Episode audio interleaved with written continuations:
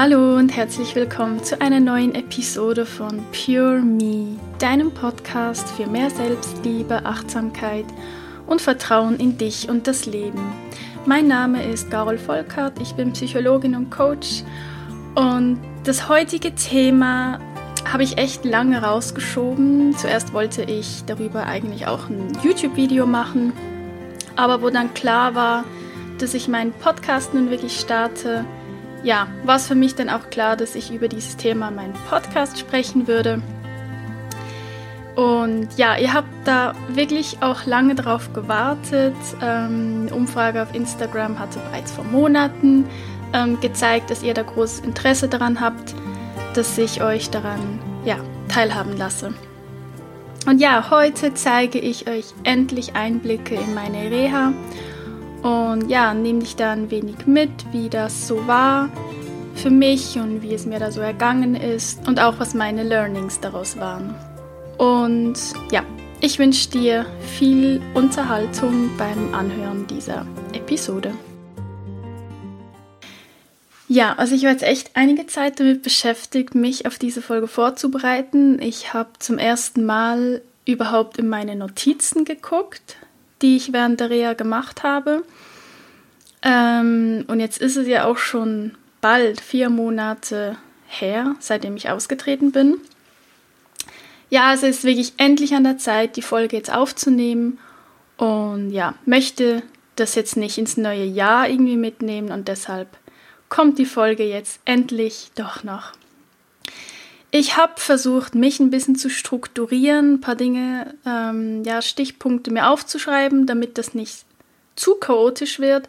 Könnte mir aber dennoch vorstellen, dass es vielleicht ja hier und da ein bisschen Durcheinander gibt, weil ich meine, ja, eine Reha, ich meine, die ging sechs Wochen, da erlebst du so viele Dinge und wenn du schon nur etwas erzählst, dann fällt dir wieder was anderes ein. Und ähm, ja, ist für mich eine Herausforderung, mich dann immer zu bremsen und den Faden nicht zu verlieren, aber ich gebe mir alle Mühe. Ich verspreche es und ja, hoffe, wir kommen gut durch, die, durch diese Folge durch. Ähm, als erstes möchte ich vielleicht nochmal für alle, die das ja irgendwie auch gar nicht so mitbekommen haben, vielleicht nochmal kurz beschreiben, warum es überhaupt zu Rea gekommen ist. Es war im Grunde so, dass ich habe ja vor dreieinhalb Jahren habe ich meine Stelle als Psychologin verloren. Ich war dann halt eine längere Zeit arbeitslos, habe auch keine entsprechende Stelle gefunden und habe mich dann infolgedessen und natürlich schon auch, weil mich das interessiert hat und mich das so ja auch herausgefordert hat, habe ich mich dann selbstständig gemacht als Fotografin zunächst und dann sehr bald auch noch als Psychologin, also hatte dann zwei Firmen. Und ja, für diejenigen, die sich da ein bisschen auskennen, ähm, das braucht sehr viel Zeit und sehr viel Energie, eine Selbstständigkeit aufzubauen, damit man dann auch wirklich genug Geld damit verdienen kann, damit man durchkommt. Und am Anfang hatte ich natürlich noch ein finanzielles Polster. Und es lief auch gerade mit der Fotografie am Anfang über eine längere Zeit eigentlich sehr, sehr gut. Also ich konnte sehr schnell davon leben. Eigentlich auch das ganze ähm, letzte Jahr noch. Und ja, als ich dann so ein bisschen geswitcht habe und viel mehr für die Psychologie machen wollte, eben auch ganz viel online und mein Online-Selbsthilfeprogramm ja ähm, kreiert habe für Menschen mit emotionalem Essen und Essattacken ähm, und viel mehr in diese Richtung gehen wollte, wurde es dann, keine Ahnung warum, ähm, schwierig mit der Fotografie. Ich habe plötzlich keine Aufträge mehr bekommen und dann wurde das einfach finanziell für mich alles wie mehr schwierig und habe gleichzeitig auch immer nach Stellen gesucht. Also ich hatte eigentlich immer so drei wie sagt man dem, so drei unterschiedliche Pfade, die ich eigentlich gleichzeitig gegangen bin, zwei Firmen plus vielleicht doch eine Anstellung. Da kann man ja auch gar nicht so richtig planen, weil man dann gar nicht so richtig weiß, ja, wenn jetzt plötzlich ein Job da wäre, ja, muss ich dann alles andere aufgeben. Also es ist halt ganz, ganz schwierig, wenn man da so eigentlich mit großen Zielen unterwegs ist, aber gar nicht so richtig sicher sein kann, ob man diese Ziele dann auch wirklich verfolgen kann. Ja, auf alle Fälle ist es dann so gekommen, dass ich diesen Frühling einfach komplett überarbeitet war. Das war auch vorher immer wieder mal der Fall in den letzten dreieinhalb Jahren, aber ich konnte mich halt immer wieder aufraffen. Dieses Mal wusste ich aber dann ziemlich schnell, dass ich mich dieses Mal nicht mehr aufraffen kann. Also ich habe es einfach gespürt, dass ich wirklich am Ende bin, dass ich am Boden bin, dass ich null Energie mehr habe, dass ich nicht mehr kann. Und ich war so voller Ängste bezüglich dieser ja, finanziellen Lage, diese Existenzängste, das ist sowas Schlimmes. Ich hatte das noch nie davor. Das kannte ich nicht, weil ich war immer jemand, ich war immer in Anstellung, ich hatte immer Jobs, das war nie ein Problem.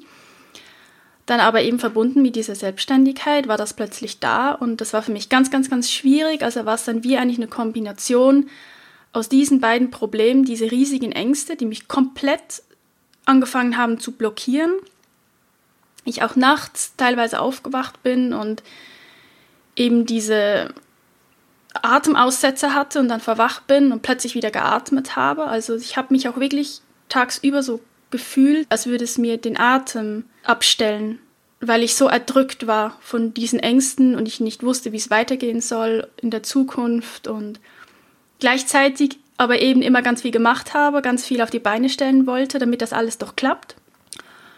Und das habe ich dann eben in diese, ja, depressive Erschöpfungssymptomatik gebracht. Oder wie man eben auch sagen könnte, in ein Burnout.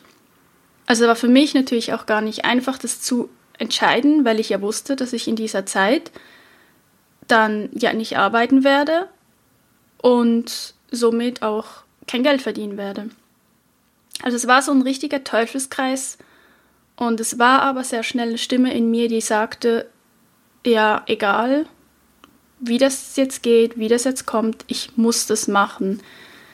Ich brauche diese Auszeit. Und ja, also so viel, so viel dazu. Ähm, ich habe mich bewusst dazu entschieden, jetzt hier zumindest auch im Podcast nicht öffentlich zu sagen, in welcher Klinik das ich war. Ähm, wenn es jemand gerne wissen möchte, darf mir gerne eine Privatnachricht schreiben, dann sage ich das ganz gerne. Aber ja, ich möchte halt nicht, dass es hier jetzt irgendwie darum geht in dieser Folge, ob diese Klinik jetzt nun gut oder schlecht war, ob ich jetzt die empfehlen würde. Denn jeder nimmt das sowieso komplett anders wahr und meine Meinung ist diesbezüglich überhaupt nicht objektiv, ähm, sondern ja, ich erzähle hier jetzt wirklich komplett aus meiner subjektiven Sichtweise über meine Erfahrungen Ansonsten würde diese Folge hier einfach überhaupt nicht authentisch werden, weil ich dann wahrscheinlich immer wieder irgendwo das Gefühl hätte, ich dürfte jetzt irgendetwas nicht äußern oder müsste ja mich dafür rechtfertigen und das Ganze objektiv darstellen und dann auch immer wieder sagen, ja, aber eben, eigentlich ist es ja auch ganz gut aus Kliniksicht oder so. Und darauf habe ich jetzt hier einfach keinen Bock, das soll ja keine Rezension werden, sondern einfach nur wirklich meine Erfahrung. Und genau, wie gesagt, wenn es jemand wissen möchte, kann er mich gerne fragen. Ähm, ja, genau. Also, ich möchte zu Beginn jetzt mal ein paar Dinge äußern zum Verlauf ähm, an sich, wie es mir da so ergangen ist. Ähm, am Anfang das war nicht nur bei mir so, aber ich versuche wirklich immer wieder auf mich zu beziehen. Ich möchte hier auch keine Geschichten von anderen erzählen, auch wenn ich den Namen ja eh nicht nennen würde, aber es ist mir einfach ultra wichtig, dass ich so gut wie möglich versuche, nur von mir selbst zu berichten. Am Anfang ist man irgendwie noch so, ja, euphorisch ist vielleicht das falsche Wort, aber man ist irgendwie neugierig und man ist vor allen Dingen einfach voller Hoffnungen, dass jetzt hier alles besser wird. Und am ersten Tag war es halt so, dass wir in eine Gruppe eingeteilt wurden, respektive nein, also man kommt halt da wirklich als Gruppe. Ähm, sprich, jede Woche kommt eine neue Gruppe für die psychosomatischen Patienten. Wir waren, glaube ich, zu siebt, ähm, sechs Frauen und ein Mann. Und ja, am Anfang ist es irgendwie noch so, ja, keine Ahnung, du bist an einem neuen Ort, alles ist irgendwie neu, das sind neue Menschen.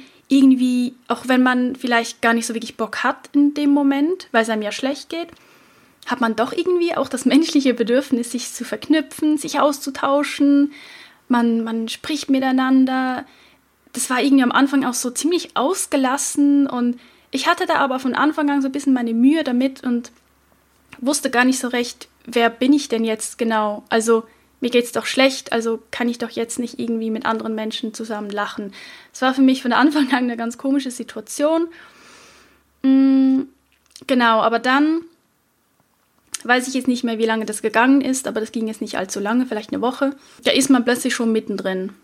Und mir zumindest ging es so, aber auch anderen, dass man dann plötzlich ähm, so richtig schön tief fällt und alle Probleme dann so wirklich da sind und meistens noch mehr Probleme, ganz viele Trigger, auch in der Klinik an sich. Und ja, dann fängt dann so die schwierige Klinikzeit an, äh, sage ich jetzt mal. Ähm, und die ging bei mir eigentlich fast bis zum Ende, muss ich ehrlich gestehen. Also, ja, so eine Reha ist, ist kein Urlaub. Also, das ist wirklich, ähm, das kann ich schon mal vorweg sagen, das ist echt anstrengend. Also, es ist richtig, richtig anstrengend. Das macht man nicht einfach mal so, weil man denkt, ich brauche eine Auszeit. Das ist auch nichts, was man genießen kann oder so, sondern es ist wirklich krasse, krasse Arbeit und ja, genau, so viel dazu. Weiter zum Verlauf. Ich war nur an einem Wochenende zu Hause. Das habe ich auch so gut wie niemandem gesagt. Ich wollte da auch niemandem begegnen. Das war auch vielleicht nicht die beste Entscheidung ever. Aber es war nun mal so, weil ich musste, oder zumindest war das meine Meinung, weil ich es sonst gar nicht ausgehalten hätte. Ich musste arbeiten. Also ich wollte einen Auftrag ausführen, weil, wie gesagt, ich ansonsten ja kein Geld verdiente. Und ja, das war ja jetzt nicht so die cleverste Sache, aber es war halt einfach so. Und die anderen Wochenenden, ich glaube, zweimal habe ich einen Ausflug gemacht, äh, jeweils alleine, das war mir ganz wichtig. Einmal ging ich in die Berge. Ja, wie soll das auch anders sein? Ich liebe die Berge, ich wäre gerne öfters gegangen. Ähm, und einmal ging ich so auf einen Barfußweg. Ähm, das war auch mega toll. Also wenn du irgendwo einen Barfußweg in der Nähe hast, dann mach den mal. Also ich fand es echt mega cool, hat mir mega gut getan. Da ist man danach geerdet wie noch nie zuvor. ähm, ja, und dann zwei, dreimal habe ich noch Besuch erhalten. Ja, das waren so meine Wochenenden. Dann war es im Verlauf auch so, dass es klingt komisch, aber es ging mir eigentlich von Woche zu Woche ging es mir schlechter. Und es hat mich auch so sehr beschäftigt, weil ich meine, du gehst halt dahin und du denkst, irgendwie, das, da, da geht es dir dann besser, du wirst, wirst da irgendwie aufgebaut und so. Ja, das natürlich eh nicht. Du wirst natürlich sowieso nicht aufgebaut. Wenn, dann musst du dich selbst aufbauen. Das sind ja alles nur Hilfsangebote. Ähm, und das ging dann auch so weit, dass eine Verlängerung beantragt wurde für mich. Und also ich hätte am Ende, ich hätte sieben Wochen bleiben können. Und es wurde auch diskutiert, dass ich danach noch in eine Tagesklinik gehe, weil ich einfach, ich kam komplett überhaupt nicht klar. Also ich war wirklich, ich war dann viel tiefer, als ich vorher war. Mir ging es richtig, richtig beschissen. Ähm, und das war so, bis ich gegen Ende wurde ich krank. Oh Wunder. Ich bin ja sonst eigentlich fast gar nie mehr krank, aber dann wurde ich krank. Und es ging fast eine Woche und dann war ich halt noch mehr am Boden. Also war, war ich so am Boden, wo ich mir auch dachte, okay, schlimmer kann das eigentlich wirklich nicht mehr kommen. Es ist dann auch mal schlimmer gekommen, aber diese Story werde ich sowieso nicht wirklich ausführen. Ähm, komme ich vielleicht später nochmal zurück zu sprechen, äh, darauf zu sprechen. Ähm, und nachdem es mir wieder besser ging, nachdem ich krank war, dann kam plötzlich überraschenderweise irgendwie so diese Energie zurück und es ging mir plötzlich total gut, obwohl da immer noch ganz viele Probleme waren, auch eben teilweise im Außen. Mehr Probleme da waren wie vorher, aber mir ging es viel besser. Also das war für mich ja auch eine ganz, ganz interessante Erfahrung, ja, die mir natürlich auch wieder gezeigt hat, es ist immer alles nur einerseits eine Form der Energie, die du hast, aber dass es eben immer auch darum geht, wie nimmst du die Dinge wahr. Nicht nur, was passiert alles gerade, was ist alles gerade beschissen in deinem Leben, sondern wie ist deine Sicht darauf? Und ja, dann war es auch noch so, dann habe ich irgendwie ein tolles Jobangebot gesehen und habe mich da beworben. Und da war ich irgendwie plötzlich einfach so, ja, ich, ich, will, ich will jetzt raus und ich will jetzt wieder, ähm, ja, auch arbeiten gehen. Also, ich meine, ich habe ja sonst auch gearbeitet, aber ich meine, mich anstellen zu lassen, sodass ich wieder ein regelmäßiges Einkommen gehabt hätte, zumindest nebenbei. Ich wollte meine Selbstständigkeiten einfach nicht aufgeben. Und ähm, ja, dann kam auch so dieser typische Klinikkoller, den hatten am Ende eigentlich fast alle. Einige hatten den vorher schon. Ähm, gibt ja auch immer solche, die dann früher schon gehen. Und ich hatte dann wirklich einfach keinen Bock mehr, auch auf dieses ganze Programm. Ja, und bin dann eben nach, nach diesen sechs Wochen ganz normal ausgetreten. Und ja, ein Grund, ein weiterer Grund war auch noch, weil ich Zeit mit meiner Familie verbringen wollte, da über den 1. August, ist ja Nationalfeiertag in der Schweiz und auch noch Geburtstag meiner Mutter.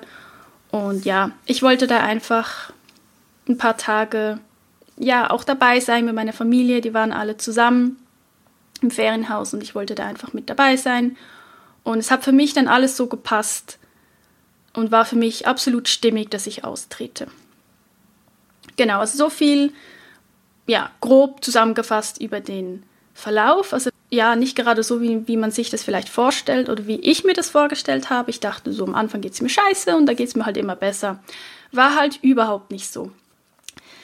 Ähm, ja, dann möchte ich dir noch einen kleinen Einblick geben, wie der Ablauf so in der Klinik war oder auch der Tagesablauf, damit man da so ein bisschen ja, einen Einblick bekommt, weil viele haben davon überhaupt keine Vorstellung ja, ich eingenommen. Ich hatte absolut keine Ahnung, dass da so viele Termine auf mich warten.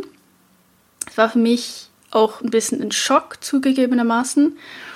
Es ist halt so, du hast von Montag bis Freitag hast du ziemlich viele Termine äh, und am Samstagmorgen auch noch und dann hast du Freizeit. Ja, wobei am ersten Wochenende hatten wir, glaube ich, auch am Sonntag noch was, Sonntagmorgen. Da durfte man, durfte man auch gar nicht nach Hause. Am ersten Wochenende, genau. Ähm, ja, dann ansonsten eben hattest du Freizeit am Wochenende und wenn man nach Hause wollte, dann musste man das auch rechtzeitig beantragen, also wenn man mit Übernachtung nach Hause wollte.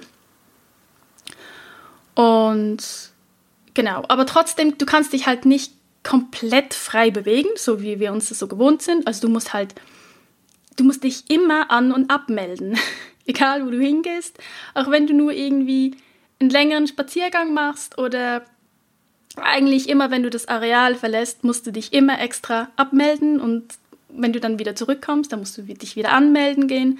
Also es ist halt schon eine andere Nummer und da muss man sich auch zuerst mal daran gewöhnen. Dann habe ich mir, ich habe die ganzen Tagespläne habe ich mir aufbewahrt zur Erinnerung, deshalb habe ich die jetzt noch und zeige dir jetzt mal einen kleinen Einblick, was so ein Tag für mich war. Und das war ein ziemlich voller Tag, aber ich hatte einige solche Tage. Vor allen Dingen am Anfang. Ähm, ich glaube, am Morgen ab Viertel nach sieben war Frühstück. Dann hatte ich an diesem Tag hatte ich um halb acht hatte ich die Abnahme von der Schlafdiagnostik. Genau, man hatte zweimal am Anfang und am Ende hatte man Schlafdiagnostik, wo man total verkabelt irgendwie versucht zu schlafen nachts. Ja, ist mir jetzt nicht so gut gelungen, aber egal. War trotzdem spannend, die, diese Auswertung dann mal zu sehen.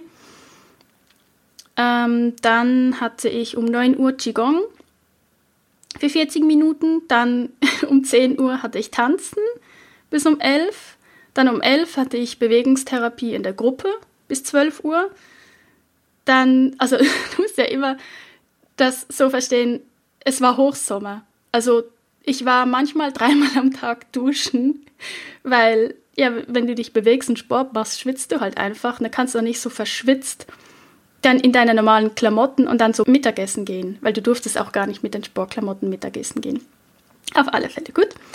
Ähm, dann gab es irgendwie um halb eins oder so Mittagessen. Dann um zwei Uhr hatte ich Rückengymnastik, also schon wieder Sport. Bis um Viertel vor drei. Dann um drei Uhr hatte ich Yoga. Bis, bis zehn vor vier. Und zehn nach vier hatte ich dann noch 50 Minuten ein Einzeltherapiegespräch. Und dann war Feierabend und um halb sieben war dann Abendessen. Ja, so das war so ein Beispieltag. Also da, keine Ahnung, es hat halt Vor- und Nachteile. Also dazwischen hast du halt null Zeit, um überhaupt irgendwas zu überlegen. Also du rennst eigentlich nur die ganze Zeit durch die Klinik, die ziemlich groß war. Ähm, du schon nur für den Weg immer eine gewisse Zeit brauchst und wenn du dazwischen dann noch duschen gehen musst, ähm, ja, ist das schon eine Herausforderung. Dann ganz grundsätzlich hatte man zweimal in der Woche Einzeltherapie, zweimal in der Woche Gruppentherapie, zweimal Training im Gym. Mm, ich glaube, alle hatten Bewegungstherapie in der Gruppe. Dann konnte man frei wählen, ob, äh, oder war das frei wählen? Doch, mehr oder weniger doch konnte man frei wählen, entweder kreativ, oder Gestaltungstherapie oder Kochen in der Gruppe. Da hatte ich dann eben Gestaltungstherapie, also so in Richtung Malen. Ähm, und je nach Bedarf hatte man noch Einzelstunden. Ich hatte Einzelbewegungs- und Tanztherapie bei einem Mann. Das war auch halt für mich ein bisschen besonders, sage ich mal. Fand ich jetzt nicht ganz so einfach, als wäre es eine Frau gewesen. Und am Ende hatte ich noch zweimal Einzelsitzung Feldenkreis, war auch noch ganz interessant. Und jeder bekommt zweimal während des äh, ganzen Aufenthaltes Wassershiatsu. Ja, das war, oh mein Gott, das war das Beste. Ähm, also große, große Empfehlung, wenn du das mal irgendwo machen kannst, Wassershiatsu. Und ja, daneben hatten wir halt noch ganz, ganz viel Sportprogramm, teilweise frei wählbar, teilweise aber auch fix. Und es war halt wirklich so, man muss alles besuchen. Also alles, was auf deinem Plan steht, da musst du auch wirklich hingehen.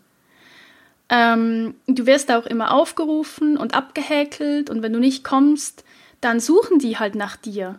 Und ja, ich meine, das ist ja auch wieder logisch. Du kannst nicht irgendwo hingehen ähm, und dann da einfach nicht mitmachen, weil da macht alles irgendwie keinen Sinn, weil die Krankenkasse bezahlt ja, dass du mitmachst, in der Hoffnung, dass es dir danach gut geht. Also ja, das ähm, so viel zum Ablauf. Dann habe ich versucht, es waren sicher mehr, aber ich habe versucht, so meine größten Struggles und gleichzeitig daraus auch meine größten Learnings thematisch rauszufiltern und beginne gleich mit dem ersten. Es war eine große Herausforderung. Und auch da, ihr wisst ja jetzt sowieso nicht, wer es war, aber auch wenn, es geht mir nicht darum, dass das ein schlechter Mensch war oder dass das eine schlechte Therapeutin war. Ich hatte einfach meine Mühe, ja? Das ist mir so wichtig zu sagen. Also ich hatte riesengroße Probleme mit meiner Therapeutin. Also ich weiß nicht, ob du, ob du solche Menschen, es gibt einfach Menschen, die triggern dich nicht nur an einem Ort, sondern an, an, an keine Ahnung, an hunderttausenden Orten und du fühlst dich einfach ständig nur getriggert und merkst selbst, du hältst es einfach kaum aus. Und wenn das dann deine Therapeutin ist, mit der du ja eigentlich ja alles besprechen und bearbeiten wolltest, dann ist das schon nicht so eine gute Voraussetzung. Sprich, ich konnte mich am Anfang ist mir das selbst nicht aufgefallen, erst als sie mir das äh, mal gespiegelt hat. Das war dann ganz schwierig für mich. Ich konnte mich nicht wirklich normal verhalten ihr gegenüber, also ich wollte ständig jemanden sein. Ähm, oder perfekt sein, die perfekte Patientin. Ich meine, so ist eigentlich so ein Schrott. Aber ja, diese Sitzungen, vor allen Dingen am Anfang, waren für mich wirklich sau schwierig ich habe mich so oft einfach klein gefühlt und wie so ein kleines Mäuschen und kam ja in meiner Verfassung auch. Ich meine, mir ging es halt echt nicht gut. Ich war total nah am Wasser, gebaut. Äh, sagt man dem so? Ja, egal. Und ich kam mit ihrer strikten und direkten Art einfach überhaupt nicht zurecht.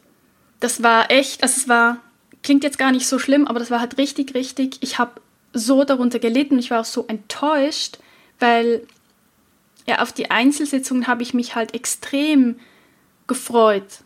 Ähm, ich wollte da richtig, richtig arbeiten und dann merkst du, das geht nicht, da ist alles komplett blockiert, da komme ich genau gar nichts hin. Sprich, ich habe sogar noch mehr Probleme wie sonst. Ja, und dann irgendwann, ich weiß nicht genau, wie das gekommen ist, eben sie hat mir mal gespiegelt, wie ich wirke. Und das war für mich ganz schlimm, weil das irgendwie überhaupt nicht zu mir gepasst hat. Aber sie hatte am Ende natürlich total recht. Sie hat gesagt, ich hätte eine komplette Fassade auf. Ähm, ja, musste ihr dann irgendwann recht geben. Habe mich da sehr damit beschäftigt, also auch alleine dann. Und habe für mich dann versucht, ganz ehrlich zu mir zu sein, was ich eigentlich genau für ein Problem mit ihr habe. Weil ich genau wusste, intuitiv, dass wenn ich das jetzt nicht mache, das alles einfach nichts bringen wird. Und ich wollte aber, dass es mir was bringt, ich wollte was lernen. Also habe ich alles aufgeschrieben, alle Punkte, die mich triggern. Und das waren einige. Und ich habe es dann gewagt, und das hat echt viel gebraucht bei mir, weil ich habe so ein Problem mit Autoritätspersonen. Und das war da halt eben auch der Fall. Ich dachte wie, dass ich gar nicht äußern dürfte, was ich wirklich denke. Und dann habe ich es gewagt und die Liste hervorgenommen. Das war am Ende war es eine lustige Situation. Ich war so froh, habe ich das gemacht. Ich habe dann alles angesprochen und ausgesprochen. Und sie war halt so voll ja, ja, ja, noch was, noch was, ja, super, jetzt endlich, wirklich total authentisch, jetzt bin ich endlich mal wütend und ich soll jetzt mal alles rauslassen. Das war einfach, ja, und dann stört mich das noch und dann triggert mich das wegen dem und dem und das war, oh mein Gott, das war so befreiend für mich und auch so schön zu merken. Mm, ich dachte halt, ich glaube, ein Teil, ein Teil in mir hat einfach damit gerechnet, dass der Schuss dann hinten losgeht. Also dass, das, dass ich das gar nicht darf. Dass ich das einfach nicht darf, solche Dinge zu äußern. Und dann ist das komplette Gegenteil passiert, dass sie das halt richtig gut fand. Und ja, habe da eben alles genau, alle Trigger und da hat sich ein Knopf gelöst. Und danach, es war danach auch nicht nur einfach. Klar, sie, sie ich glaube, das war schon vom Universum be bewusst so gewählt, dass ich sie bekommen habe, weil dadurch konnte ich extrem auf gewissen Ebenen wachsen, weil ich musste einfach. Weil es gab auch Momente, da wollte ich abbrechen, wo ich mir echt überlegt habe, ob ich das abbreche und ob ich frage, ob ich bitte eine andere Therapeutin haben könnte. Aber danach war es wirklich hauptsächlich so, dass wir auf ehrliche und offene Weise dann weiterarbeiten konnten. Und ich immer wieder, wenn ich gemerkt habe, jetzt stört mich wieder was, da habe ich es angesprochen und da war es immer gut und dann konnten wir wieder weiterarbeiten.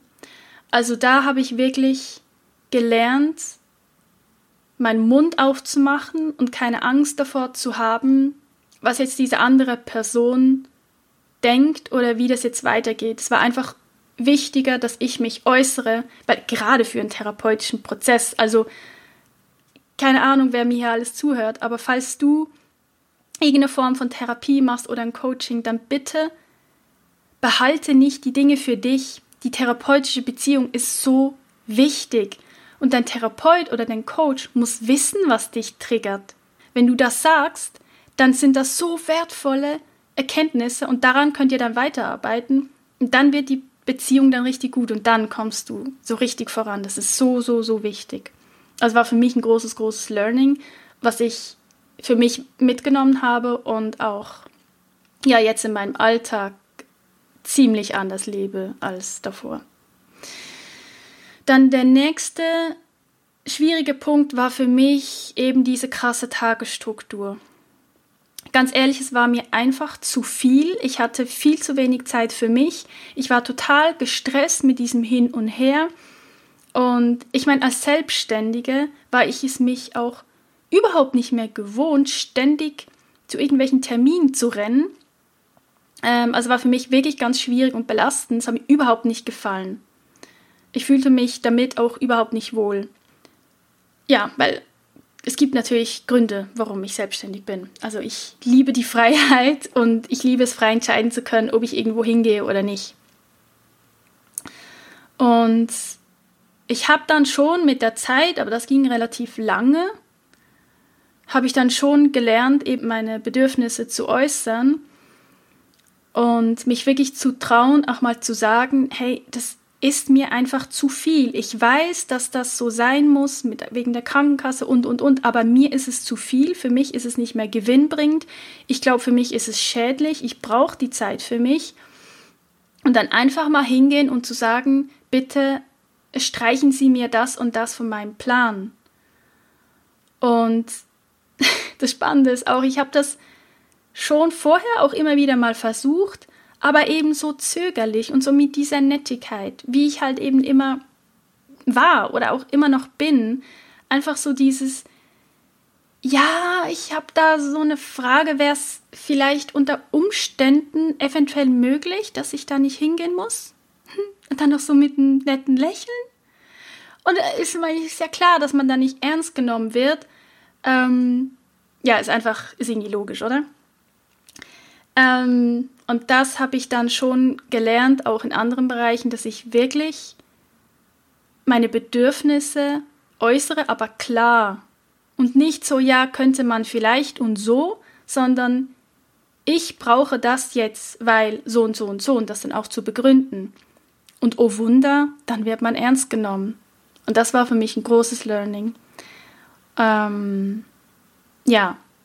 Und nichtsdestotrotz war es für mich ähm, vom Programm her immer noch zu viel. Also ich hätte wirklich deutlich mehr Zeit für mich gebraucht, um eben auch mal zu meditieren, um in die Natur zu gehen, um zu schreiben. Ich kam da einfach nicht wirklich dazu und ich weiß halt für mich, ich hätte das gebraucht. Aber dann muss ich für mich auch sagen, dann war ich vielleicht auch einfach am falschen Ort diesbezüglich. Und ich habe ja gewählt, dahin zu gehen, also übernehme ich auch Verantwortung dafür.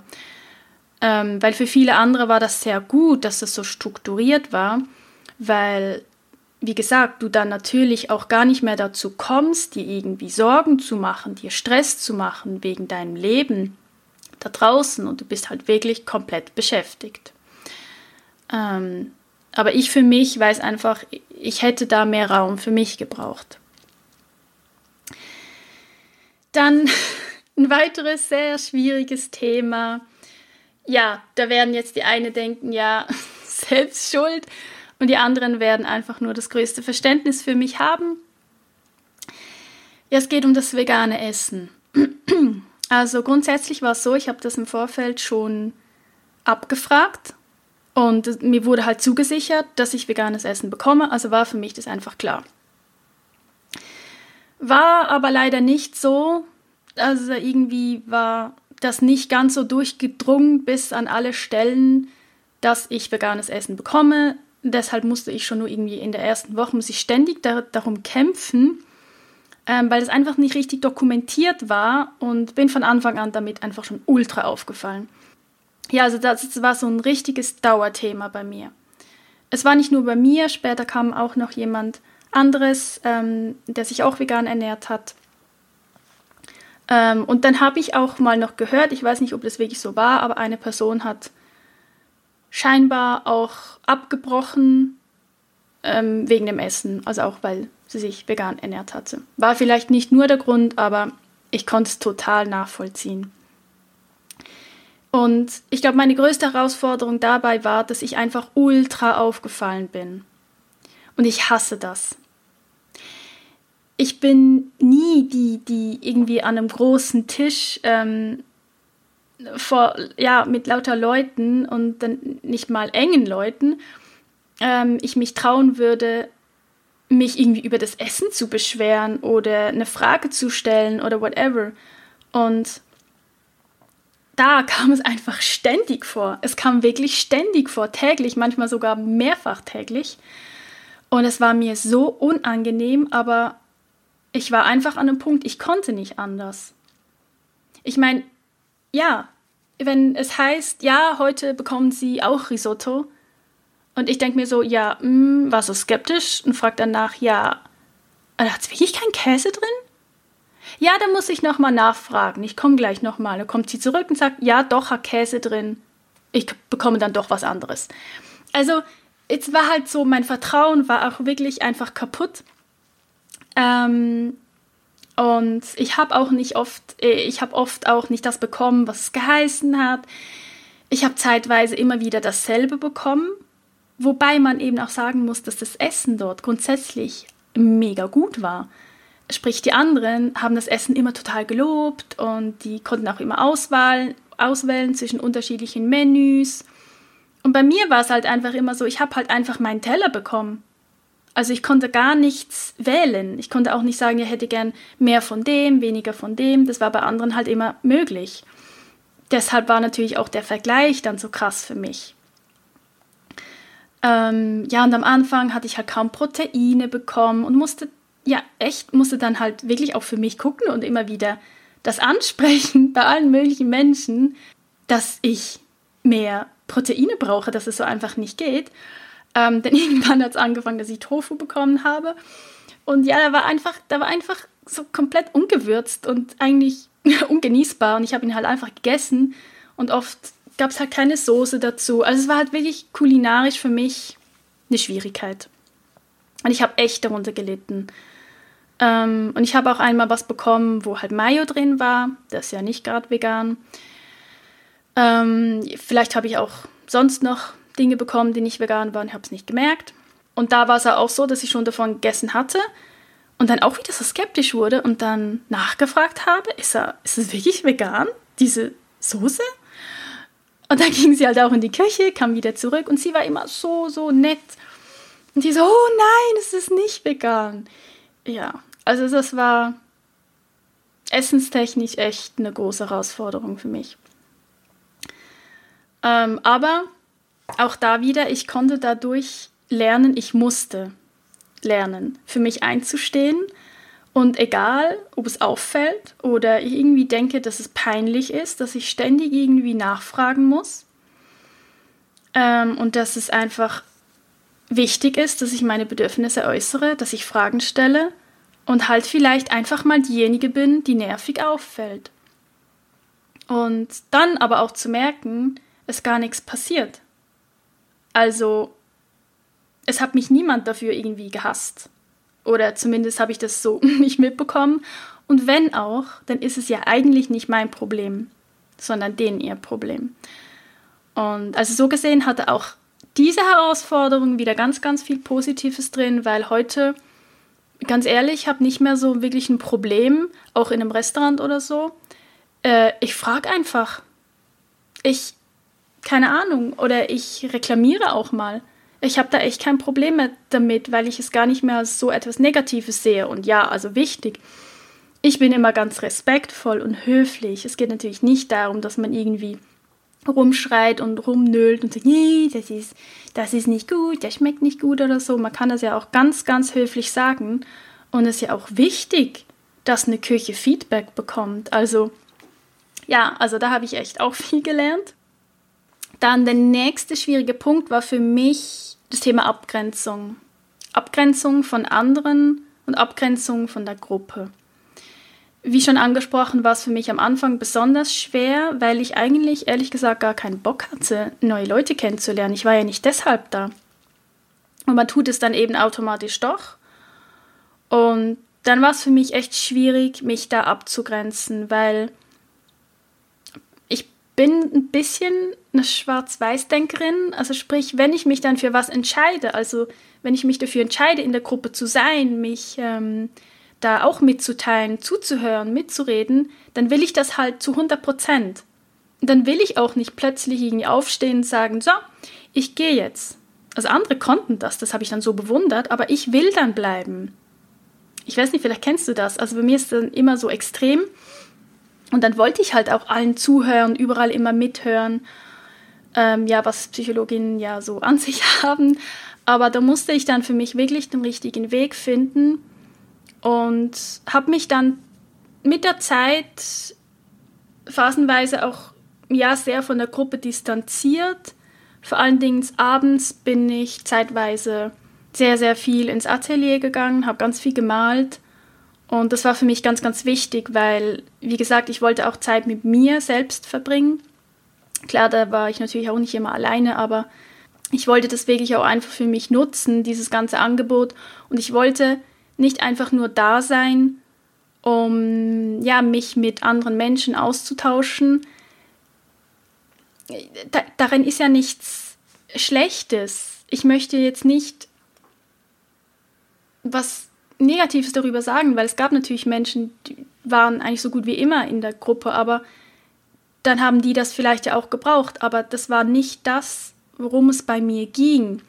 Ich wollte auch diesen Rückzug und ich wollte mit mir sein und eben zum Beispiel malen oder schreiben oder einen Spaziergang machen, weil nur dann konnte ich wieder zu mir finden. Wenn ich zu viel mit anderen Menschen bin, dann bin ich mega im Außen und komme dann irgendwie auch überhaupt nicht mehr klar mit mir.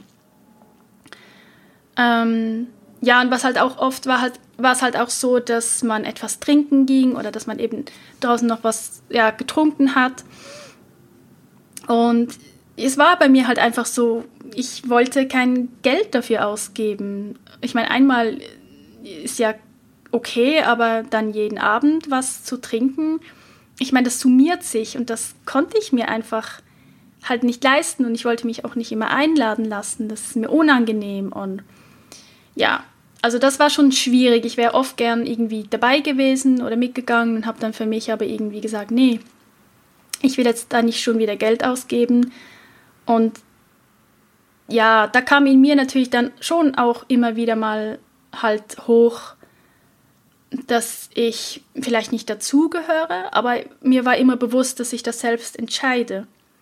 Hätte ich jetzt irgendwie auch, so wie äh, ja eigentlich alle anderen, trotzdem noch den Lohn gehabt, dann wäre ich vielleicht auch viel, viel mehr mitgegangen. Ähm, ja, aber das war nicht so und ich habe am Ende, denke ich, einen guten Mittelweg für mich gefunden und ja, durfte immer wieder auch üben für mich, dass ich, wenn ich merke, dass es mir zu viel wurde oder mir jemand zu viel erzählt hat, ähm, dass ich dann irgendwo einfach ein Ende setzen konnte und für mich einstehen konnte und dann vielleicht gesagt habe, so, ich nehme es mir nicht übel, aber ich gehe jetzt aufs Zimmer oder ich brauche jetzt noch Zeit für mich oder so. Ähm, das war schwierig und eine Herausforderung, aber ich habe es mit der Zeit immer besser gekonnt und ja, das hat mir sehr gut getan. Dann weiter schwierig, ein weiterer Struggle ähm, wo ich jetzt auch immer wieder schon angesprochen habe, das war halt wirklich dieses meine Bedürfnisse äußern. Und eben nicht höflich nach allem Möglichen zu fragen, sondern einfach mal richtig für mich einzustehen und meine Meinung zu sagen. Ähm, also das hat sich wirklich durch den ganzen Aufenthalt durchgezogen, egal um was es ging. Und da habe ich wirklich ja am meisten gelernt. Und ja, das habe ich auch schon angesprochen mit eben mit diesem Problem wegen Autoritätspersonen, dass ich mich dann immer so klein fühle und so nichts, als wäre ich nichts. Ähm, das dürfte ich denen nicht sagen. Ähm, da habe ich halt wirklich eben lernen dürfen, dass man trotzdem auf Augenhöhe miteinander sein kann, miteinander kommunizieren kann, und zwar in beide Richtungen, und dass ich sehr wohl das Recht habe, für mich einzustehen. Ja, und da gab es auch einiges, was ich von anderen lernen durfte, die das mega gut gemacht haben, wo ich mir dann immer so dachte, wow, das will ich auch. Ähm, ja, das war echt ein großes Learning, was ja ursprünglich überhaupt nichts mit dem ursprünglichen Grund ähm, für meinen Klinikaufenthalt zu tun hatte, aber das ist meistens so. Also wenn du in Reha gehst, geht es ja meistens, meistens nicht um das Problem zwingend, was sich da reingebracht hat, sondern das liegt ja meistens alles viel tiefer. Und der letzte schwierige Struggle, der sich ja bis zum Ende durchgezogen hat, das war wirklich mein großes Problem.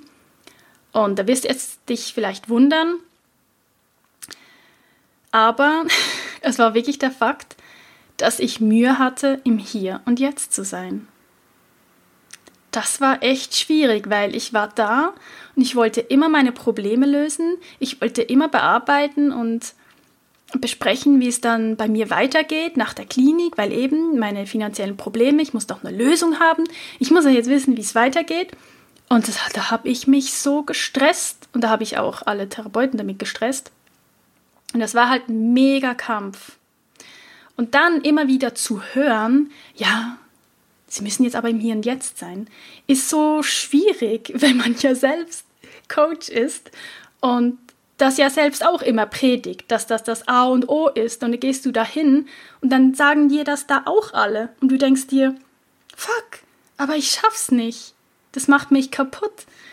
Und ähm, das war wirklich, meine Güte, also das war wirklich richtig, richtig schwierig. Da habe ich mich sehr aufgelehnt auch. Ähm, ja, aber am Ende war es auch wieder ein interessantes Learning. Das musste dann echt noch etwas Krasses passieren. Das ist eben die Sache, die ich nicht ausführen möchte, aber das war was im Außen, wo ich ja ungerechtfertigterweise mm, angegriffen wurde und man mir auch mit dem Anwalt drohte. Sowas ist mir noch nie passiert und es war das waren sehr schwierige Tage. Ich war da richtig am Boden. Ich habe noch nie so viel Wut gespürt. Ich habe, ja, das war, ich, ich hatte da richtige Zusammenbrüche. Das war richtig, richtig schlimm. Ähm, das bekomme ich bis heute nicht auf die Kette. Äh, ja, ich meine, ah, ich kann es ich kann's dir nicht erklären, aber das tut so weh, wenn du weißt, du bist eigentlich ein guter Mensch und dann kommt da irgendjemand und will dich so fertig machen. Und es ist so unfair. Und natürlich habe ich dann schon auch reflektiert mit der Zeit und ich wusste ja auch, im Grunde, es hat nichts mit mir persönlich zu tun. Ich war einfach eine mega Angriffsfläche für die andere Person wiederum. Und ja, also war richtig, richtig schlimm und hatte natürlich auch wieder mit finanziellem zu tun. Ja, wo ich dann wieder um etwas Geld leichter geworden bin. Also das war richtig, richtig heftig und habe mich komplett eingenommen für mehrere Tage. Ich hatte kein anderes Thema mehr. Und jetzt kommt aber das Wichtige. In diesen Momenten, und ich wirklich, ich kann mich ganz gut erinnern, ich war wirklich ich hatte mehr Probleme wie vorher, weil das war für mich so eine Belastung. Ich habe es wirklich kaum ausgehalten. Und dann gab es Momente, wo wir es in der Gruppe so toll gehabt haben. Allen ging es halt langsam so ein bisschen besser. Das war, ich glaube, das war in der letzten Woche ähm, wo wir so viel gelacht haben. Wir haben da gesnapchat. Es war so witzig. Ich habe echt, ich habe Lachkrämpfe gehabt. Und da zu merken, das, ist, das sind Dinge, die habe ich mir lange nie, wie sagt man, dem zugestanden oder gegönnt. Und das war ein Satz, das war dann von einer anderen Therapeutin. Ich habe dann ja noch gewechselt, aber nicht ich habe gewechselt, sondern die andere war im Urlaub. Und sie hat zu mir gesagt, und ich wollte das zuerst auch nicht annehmen, aber sie hat zu mir gesagt, und jetzt genießen Sie diesen Sommerabend. Und ich dachte mir einfach so, ich hätte ihr am liebsten so den, so den Hals umgedreht. Ich so, wie kann ich das jetzt? Ich kann gar nichts genießen im Moment. Mir geht's schlecht. Und dann hat aber irgendeine Stimme mir gesagt, okay, versuch's doch jetzt einfach mal. Verbarrikadier dich jetzt nicht irgendwie im Zimmer und krebst dich jetzt nicht irgendwie ein und suhl in deinem Mitleid und in dieser negativen Stimmung und in dieser ganzen Angst, die ich diesbezüglich hatte. Ich meine, wenn dir jemand mit dem Anwalt droht, das ist ja nie was Schönes. Und er meint es wirklich ernst. Und in diesem Moment zu merken, dass ich so viel Glück empfinden kann, dass ich so glücklich sein kann und ausgiebig lachen kann und ich habe in dem Moment alles andere vergessen und mein Leben war einfach nur schön für ein, zwei Stunden. Und das Wichtige dabei war aber auch, und das ist auch das, wo ich im Alltag immer noch Mühe habe, ich weiß nicht, ob ich da einfach irgendwie eine Blockade habe, ist so dieses, es war halt da in der Klinik auch so normal, dass beispielsweise, wenn jetzt jemand total glücklich wirkt und irgendwie lacht, dann geht halt auch niemand hin und sagt, hey, so schön, dass es dir wieder gut geht. Das macht man einfach nicht. Aber hier draußen, ich nenne es draußen in der Welt, passiert das ständig. Die Menschen urteilen ständig so pauschalisierend über dich. Und da ist es einfach so, man bewertet nicht, man nimmt es einfach wahr, so wie es ist, weil man weiß ganz genau, dass ein Mensch, der jetzt vielleicht gerade noch ausgiebig lacht, sitzt vielleicht eine halbe Stunde später auf der Bank und heult.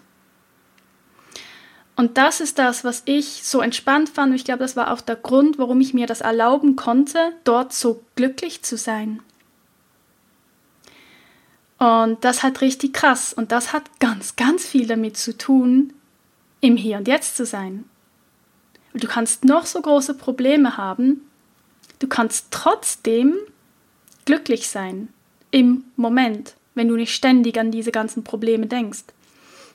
Das war für mich wirklich ein ganz, ganz tolles Learning und was ich versuche mit in den Alltag zu nehmen, aber was irgendwie gesellschaftlich, ich weiß nicht, irgendwie nicht so richtig klappen will. Also es triggert mich dann auch ganz schnell, ähm, ist vielleicht dem einen oder anderen auch schon mal aufgefallen, es triggert mich extrem, wenn ich irgendwie ein Foto von mir poste und dann irgendwie irgendjemand hinschreibt, ach so schön, dass es dir wieder gut geht. Das triggert mich extrem, weil ich mir denke, erstens, weißt du überhaupt, dass das Foto aktuell ist? Zweitens, woher willst du mir wissen, wie es mir jetzt im Moment gerade geht? Nur weil ich da auf dem Foto vielleicht äh, nicht reinschaue oder so. Ähm, ich möchte einfach das auch so in die Welt hinaustragen, dass das Leben ist einfach eine Achterbahn. Gefühle sind eine Achterbahn, Gedanken, Gedanken sind eine Achterbahn. Das geht bei vielen ständig hoch und runter. Und je mehr, dass wir das eben zulassen, je mehr geht es hoch und runter. Das ist das, was ich eben wahrnehme, vor allen Dingen noch viel, viel mehr seit der Reha. Bei mir geht es echt hoch und runter, hoch und runter, hoch und runter. Mehrfach am Tag. Sprich, wenn mich jemand fragt, wie geht's dir, dann habe ich darauf immer eine andere Antwort. Das ist aber irgendwie nicht so gesellschaftskonform. Und ja, ich, also das war einerseits für mich ein großes Learning, aber auch immer noch so ein Punkt, wo ich so am Überlegen bin, wie integriere ich das in meinen Alltag und wie trage ich das nach außen, dass es eben einfach so ist, dass mal ist es gut, mal ist es nicht gut und dass man beides zulassen darf, dass man auch zulassen darf, dass man irgendwie mal glücklich ist, dass man dann mal lacht und dass dann aber nicht alle über einen denken, ah krass, die, die hat jetzt ihr ganzes Leben wieder im Griff mega cool und sind dann total überrascht, wenn man dann vielleicht irgendwie zwei Tage danach schreibt, dass einem gerade scheiße geht. Aber das ist doch normal. Also, ja, ich glaube, um, um, um genau diese Themen soll es eben hier auch gehen. Dieser Podcast heißt ja auch nicht umsonst Pure Me. Es soll wirklich um das Echte, um das Echte gehen, so wie es eben gerade ist. Und das darf sich von Minute zu Minute verändern. Ja, Gefühle, Zustände, das darf sich alles ständig verändern. Und je mehr es sich eben ständig verändern darf, desto weniger müssen wir auch Angst davor haben, dass irgendein Zustand bleibt. Dann bleiben nämlich weder die tollen Momente ewig, aber auch nicht die negativen. Und ich glaube, das, das ist doch eigentlich im Grunde wahres Glück. Ja, okay, das war jetzt sehr philosophisch. Ähm, dann habe ich weiter noch aufgeschrieben, das sind jetzt eigentlich nur noch so zwei Themen, wo ich beide auch schon ein bisschen angesprochen habe. Themen, die sich auch durch den ganzen Aufenthalt immer wieder gezeigt haben, die für mich wirklich schwierig waren oder auch immer noch schwierig sind. Das erste Thema ist das Thema Wut. Es ist nicht so, dass ich Wut nicht fühlen kann. Aber mein Problem, und ich glaube, das haben ganz, ganz viele, vor allen Dingen auch ganz viele Frauen, dass ich meine Wut nach außen hin nicht zeigen möchte. Und dann passiert es eben ganz oft, das hat mir dann die Therapeutin so schön gespiegelt, fand ich am Anfang gar nicht lustig. Ich falle dann oft direkt in die Trauer und weine dann. Es ist halt krass, wenn dir dann jemand sagt, wieso weinen Sie jetzt, wenn Sie, denn, wenn, wenn Sie doch wütend sind. Da weinst du einfach noch mehr, weil du denkst, ich weiß doch auch nicht. Ähm, weil es einfach so ist, dass ich mich, mich, dass ich mich mit meiner Wut hilflos fühle und ohnmächtig fühle. Und ja, am Ende wirke ich dann eben überhaupt nicht authentisch und gehe dann manchmal auch so ins Ironische rein und lächle dann trotzdem. Also wenn ich wütend bin, es, es ist so, dann lächle ich trotzdem manchmal und innerlich könnte ich aber gerade ausflippen. Und wie gesagt, es haben viele Frauen, weil es herrscht irgendwie so dieses, ähm, ja, ich weiß nicht, ob das ein Klischee ist oder die Meinung, ich habe die Meinung auch, dass halt Wut oder wütig sein halt nichts Schönes ist. Und wir halt immer irgendwie so nett rüberkommen möchten und geliebt werden möchten und so. Und man wird halt eher geliebt, wenn man weint, als wenn man wütig ist. Ist einfach so. Und ja, man möchte halt einfach nicht irgendwie mit diesem bösen Gesichtsausdruck ähm, rumlaufen. Und ich finde halt, Wut ist irgendwie nach außen einfach auch was mega hässliches. Also, und das ist jetzt wirklich meine ganz persönliche Sicht. Und ich weiß, diese Sicht darf sich vielleicht auch noch verändern, aber das habe ich immer noch so in mir drin. Ähm, und da darf ich sicherlich noch weiter daran arbeiten, dass ich Wut wirklich rauslassen kann und dieses Gefühl nicht einfach deckle und dann gleich in die Trauer reinfalle, weil Trauer hat halt wenig Energie und man fühlt sich da schnell ohnmächtig und hilflos. Aber Wut hätte ja im Grunde so viel Kraft und so viel Energie dahinter. Wenn du wütend bist, dann hast du eine richtige Power. Egal für was, geht nicht darum, dass du irgendwie gewalttätig sein sollst, aber in dir entsteht eine Energie, die, wenn du die richtig nutzt, dich halt echt auch weiterbringen kann. Und ja, also das ist etwas, wo ich sicherlich noch dran bin. Und das zweite Thema, was ja halt echt schwierig war für mich, weil ich da nicht so einen Austausch hatte, war eben meine finanzielle Situation, weil ich war halt eigentlich die Einzige, die sich die Reha selbst finanzieren musste. Also damit meine ich ja nicht, dass ich die Reha selbst bezahlen musste. Das wäre ja komplett unmöglich gewesen. Das ist ja schweineteuer sowas. Aber halt eben die Zeit an sich, die Auszeit an sich. Äh, ich war ja nicht ähm, bei der Firma angestellt und war da irgendwie krankgeschrieben, so wie alle anderen. Da hält man ja trotzdem noch Geld, auch wenn es nur irgendwie 80 Prozent sind. Aber das ist meistens immer noch genug. Und man hat halt diesbezüglich Sicherheit und diese Sicherheit hatte ich halt nicht. Ähm, ja, also wie gesagt, ich hatte ja keine Lohnausfallversicherung, hatte einfach ein gar nichts. Und das ist halt, das war ziemlich krass für mich, weil das ja auch Mitgrund war meines Zusammenbruchs. Und dass ich dann da während der Klinik auch immer wieder mit getriggert wurde, war halt schwer für mich. Und ich habe auch gemerkt, dass ich mich da immer wieder im Kreis gedreht habe und das einfach fast nicht ausgehalten habe. Und ja, es hätte mir halt echt gut getan, wenn da jemand gewesen wäre, dem es halt ja gleich ähm, gegangen wäre wie mir. Ich glaube, ja, das hätte mir echt gut getan. Ähm, aber so war es halt echt, es war echt ein Thema, was mich immer wieder richtig runtergezogen hat. Auch ja, weil halt vielleicht auch immer wieder nett gemeinte Fragen kamen oder Ideen, wie zum Beispiel, ja, aber du könntest doch zum Arbeitsamt. Nein, kann ich nicht. ähm, da war ich schon. Also das ist, ich wurde da auch immer wieder so schön getriggert oder habe mich eben triggern lassen. Und das war ja für mich echt ein Thema, ja, wo ich auch keine Lösung gefunden habe die mich bis zum Ende hin gestresst hat und ja, wo ich nichts wirklich für mich mitnehmen konnte.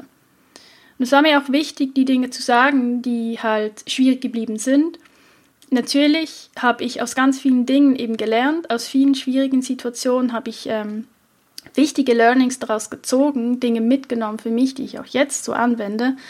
Aber bei diesen beiden Themen struggle ich halt auch jetzt noch. Genau, also so viel dazu aus meiner Sicht. Ähm, das waren so meine Stichpunkte zu meinem Aufenthalt. Ähm, wie gesagt, da gäbe es noch so, so viel mehr, so viele Anekdoten, was da alles noch passiert ist, was ich gelernt habe. Ähm, aber das ist gar nicht möglich, das alles hier reinzupacken. Ich werde ja bestimmt auch sonst immer wieder mal was erwähnen, ähm, was ich da gelernt habe und das irgendwie oder irgendeine Geschichte erzählen, die ich dann wieder verbinden kann mit irgendeinem Tipp für dich. Ähm, also da wird es bestimmt immer wieder, immer wieder mal irgendetwas geben. Zum Ende möchte ich noch auf eure Fragen eingehen. Ich habe ja auf Instagram mal einen Fragensticker reingemacht in der Story und da kamen noch ein paar Fragen. Die möchte ich jetzt noch gerne kurz durchgehen. Es sind nicht viele. Jemand hat gefragt, war deine Essstörung noch Thema? Nein, meine Essstörung war grundsätzlich kein Thema, da das bei mir ja Vergangenheit ist. Das Einzige, wo es Berührungspunkte gab, was für mich eine neue Situation war, die ich aber auch angesprochen hatte, war für mich das wöchentliche ähm, Wiegen. Also äh, ja, keine Ahnung, das war für mich so, wusste ich auch nicht. Und dann plötzlich musst du da auf einer Waage stehen. Und ich dachte mir so, okay, ja, mal gucken, was das jetzt mit mir macht, weil ich mich ja ansonsten nicht mehr wiege. Ähm, und ja, das war schon spannend und es war halt auch spannend zu beobachten. Ja, aufgrund dessen, dass ich natürlich am Anfang das Essen nicht gerade Bombe war, ich eine Zeit lang, ich habe mega wenig zu essen bekommen und am Anfang fast nur Gemüse ähm, habe ich natürlich abgenommen. Und das war da für mich schon spannend zu beobachten, da plötzlich zu sehen, oh krass, ähm, ah, ich habe abgenommen. Ja, aber ich habe es halt einfach hab's achtsam wahrgenommen. Ich fand es für mich mega spannend und interessant. Ähm, und wie gesagt, ich habe es auch angesprochen. Und dann meinten die auch, ja, also wenn ich es nicht sehen möchte, dann ähm, können die das abdecken. Das wäre überhaupt kein Problem. Aber ich habe für mich dann entschieden, nein, das ist für mich jetzt ein Experiment. Wenn es mich aber anfängt zu stören, ich merke, dass da irgendwie ein Gedankenkreislauf losgeht, der mich dann zu sehr stört, dann werde ich das auf alle Fälle machen und dann ja davon profitieren von diesem Angebot, dass ich dann mein Gewicht nicht sehen würde. Aber das hat es am Ende wirklich nicht gebraucht. Trotzdem spannend fand ich es halt, dass dann auch so unter den anderen oder in der Gruppe immer wieder dieses Thema abnehmen. Das ist halt schon einfach ein Thema ja, wenn dann so Wiegetag war, so, ja, krass, hast du, ja, ich habe auch abgenommen, ich habe auch abgenommen. Das ist so, ja, ist halt immer schon ein krasses Erfolgserlebnis, wenn man abnimmt. Das ist, ja, ganz schön krass. Also, das war nicht der einzige Berührungspunkt. Ansonsten, ähm, ja, war meine Essstörung kein Thema. Natürlich wollte die Therapeutin wissen, was da genau war. Aber, ja, an sich war es dann kein Thema. Ich hatte ja genug andere Probleme. Ähm, dann hat jemand gefragt, welche Übungen habt ihr gemacht und was hat dir am meisten geholfen? Und ja, dann hat eine Frage war ganz ähnlich. Also was hast du in der Reha alles gemacht und was hat dir am meisten geholfen? Diese beiden Fragen nehme ich zusammen. Es war halt so, dass konkrete Übungen an sich ähm, waren jetzt eher nicht so ähm, vorhanden. Also gab es eigentlich auch nicht groß. Oder ja, es waren halt nicht die Dinge, die mir wirklich geholfen haben, außer was mir jetzt gerade so spontan einfällt, ist ähm, die Bauchatmung. Ähm, also richtig, richtig tief in den Bauch zu atmen. Das ist halt schon ähm, was ganz, ganz Wichtiges und Wertvolles. Gerade wenn man gestresst ist und es einem nicht gut geht, beginnt man ganz schnell nicht richtig zu atmen, flach zu atmen, also nur in den Brustkorb reinzuatmen und dann wirklich die Atmung nach unten fließen zu lassen, hat eine mega beruhigende Wirkung und ja, also das habe ich ganz, ganz häufig angewendet und mache ich auch heute noch ganz häufig. Und klar gab es natürlich noch andere kleine Dinge, aber irgendwie fällt mir jetzt gerade nichts mehr ein. Es war halt grundsätzlich eher so das Gesamtpaket. Also der Sport hat mir schon auch sehr geholfen. Diese viele Bewegung, das Krafttraining, dann schon auch die Tagesstruktur, obwohl es ja eben für mich ein bisschen zu viel war, aber die Struktur an sich hat mir sehr gut getan, weil ich das zu Hause ja überhaupt nicht habe. Dann eben die therapeutischen Einzelgespräche und im, also ganz allgemein einfach diesen Raum zu haben, an diesen Ort zu gehen, wo du Gleichgesinnte hast, um dich herum, denen es halt ähnlich geht. Also einfach, wie gesagt, so diesen Raum zu haben. Also das hat mir auf natürliche Art und Weise, ohne dass was passiert ist, einfach schon mal sehr, sehr geholfen, dass ich absolut okay bin, so wie ich bin. Und auch sehr geholfen hat mir schon auch die Tanz- und Bewegungstherapie. Ähm, einzeln, in der Gruppe weniger, aber die, die, die ich einzeln hatte, das war sehr hilfreich für mich. Oder das, ja, ich kann da nicht noch näher drauf eingehen, das ähm, müsste ich ein andermal ausführen. Ähm, dann die Maltherapie, also die Gestalttherapie war jetzt nicht an sich unbedingt sehr hilfreich für mich, also dass ich jetzt da irgendwie aus irgendwelchen Zeichnungen da mega die Erkenntnisse hatte. Eigentlich überhaupt nicht. Aber was ich da besiegen konnte, das war mein Perfektionismus. Und das war für mich auch ein Meilenstein. Das ist wirklich, da bin ich aber auch selbst drauf gekommen, weil ich hatte mega die Mühe, irgendwie anfangen, was zu malen, weil ich immer dachte, es muss dann schön werden. Da war ich immer komplett blockiert. Und dann habe ich mir irgendwann, habe ich mir einfach gesagt, ich male jetzt das hässlichste Bild, was ich je malen könnte und mit den hässlichsten Farben, die ich mir überhaupt vorstellen kann und habe mir das als Aufgabe gesetzt und du wirst es nicht glauben, aber das war, das war wirklich die Lösung. Habe ich dieses hässliche Bild gemalt und am Schluss, ja, was? Am Ende, es war eigentlich gar nicht so hässlich. Also beziehungsweise ich finde es so, naja, okay, es ist jetzt nicht so hässlich. Und andere fanden es tatsächlich schön. Dann dachte ich mir so, okay, interessant.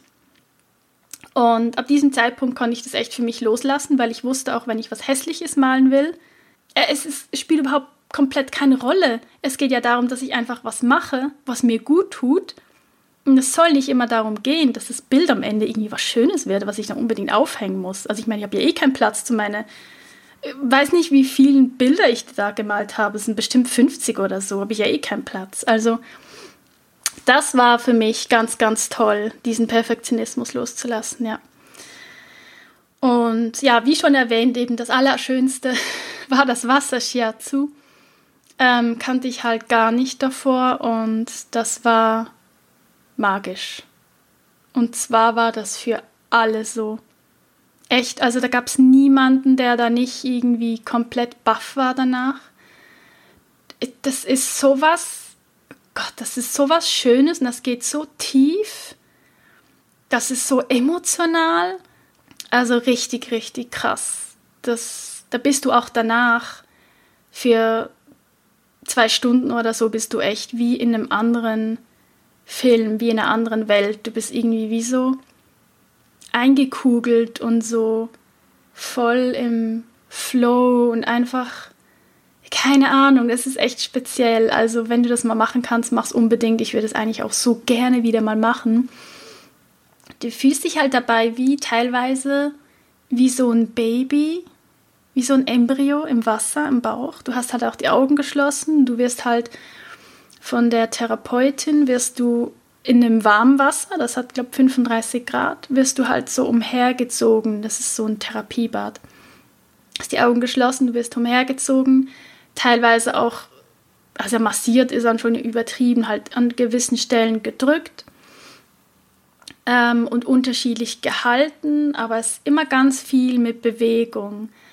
Und also es ist echt es war beide Male was mega krass.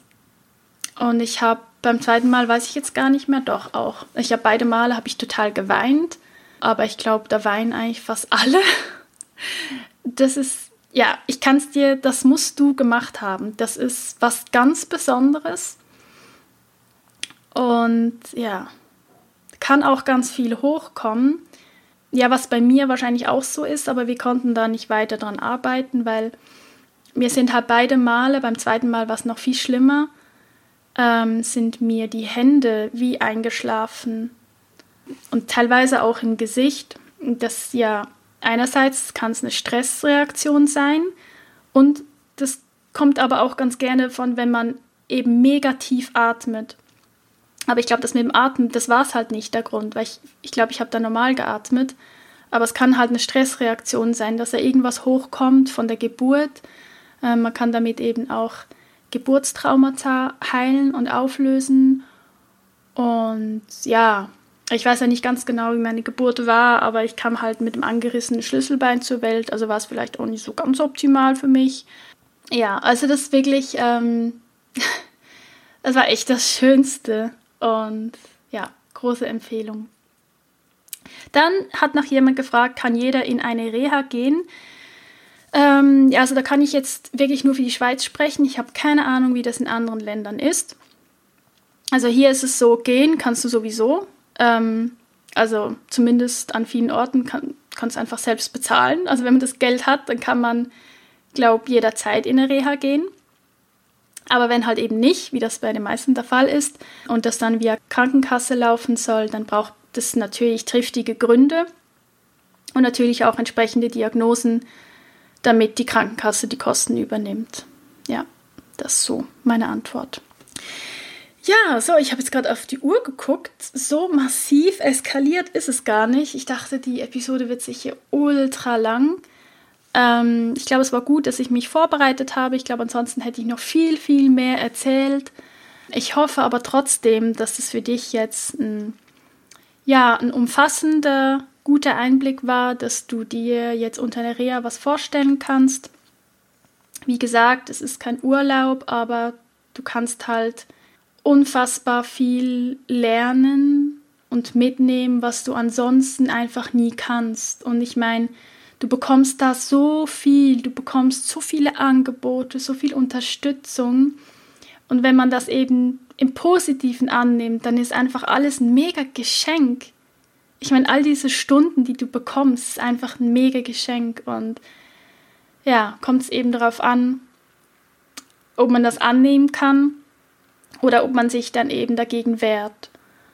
Und wie gesagt, das meiste konnte ich für mich annehmen und ich wollte einfach ja immer so das Maximum für mich mitnehmen und ich glaube, das ist mir auch sehr gut gelungen. Und wenn ich so daran zurückblicke, dann ist da auch eine große Wehmut. Ähm, ich, ja, ich vermisse die Zeit da, ich vermisse vor allen Dingen die Leute, ähm, auch die Gruppe also jetzt doch noch emotional. Ähm, ja, es ist, war halt, ähm, da ist, da war so viel Wärme und ich, ich meine, wir kannten uns alle nicht zuvor und irgendwie war man einfach füreinander da. Manchmal auch ohne etwas zu sagen. Man wusste einfach, ja, wie es dem anderen geht und das ist halt so was Wertvolles und das fehlt mir natürlich zu Hause total. Ich, das war für mich das krasseste Kontrastprogramm überhaupt. Da war ich eigentlich gefühlt nie alleine, außer ich wollte alleine sein. Und zu Hause bin ich halt alleine und komplett auf mich allein gestellt und das war auch sehr schwer das Zurückkommen war für mich dann echt sehr, sehr schwierig und eben bis heute, wenn ich daran zurückdenke, ja, ich glaube, das richtige Wort ist Wehmut. Und ja, ich vermisse, ich vermisse meine Gruppe. ja. Aber es ist ja auch was Schönes, etwas zu vermissen, Menschen zu vermissen. Und ja, so gesehen, es war wirklich eine unfassbar wertvolle Zeit, eine wertvolle Erfahrung und ich würde es jedem empfehlen, der in so einer Situation ist, da wirklich raus aus dem Alltag zu gehen und so eine Reha zu machen. Auch ihr Männer. Ich weiß nicht warum, aber es gab sehr wenig Männer in der Klinik. Ähm, und ich habe mich dann auch gefragt, woran liegt das? Liegt das daran, dass, weil es ist ja nicht so, dass äh, Männer kein Burnout haben. Das ist ja nicht unter Männern viel verbreiteter. Aber liegt es dann einfach daran, dass die nicht in die Klinik wollen? Dass sie dann einfach ein bisschen krankgeschrieben sind und das für sich selbst ausmachen? Ähm, ja, also auch für Männer ist es wirklich mega, mega wertvoll. Und ähm, ja, ich glaube, ich höre jetzt hier auf an diesem Punkt. Und ja, ich hoffe, das war für dich irgendwie spannend. Es war ganz schwierig zu wissen, man redet und redet einfach irgendetwas, aber am Ende, aufgrund eures Feedbacks, ja, war es dann doch irgendwie spannend und jeder kann was für sich mitnehmen und ist froh, dass ich so Einblicke gebe. Ja, also wenn dir diese Episode gefallen hat oder du dazu etwas sagen möchtest oder noch eine Frage hast, dann schreib das gerne unter den entsprechenden Instagram-Post. Und allgemein, wenn dir der Podcast gefällt, ähm, schreib mir gerne eine Rezension auf iTunes. Du weißt, dass ich mich darüber sehr freue. Und ja, ich glaube, dann wäre es das für heute. Und wir hören uns dann, abgesehen vom Adventskalender, der ja im Moment läuft, ähm, hören wir uns dann nächste Woche wieder zu einer normalen Podcast-Folge. Und ich wünsche dir eine wundervolle Zeit. Hab schöne Adventstage und lass es dir gut gehen, lass dich nicht zu sehr stressen und ja, schau gut zu dir und schau auf dich und auf deine Bedürfnisse und trau dich auch, diese zu äußern. Also bis dann, deine Gaul.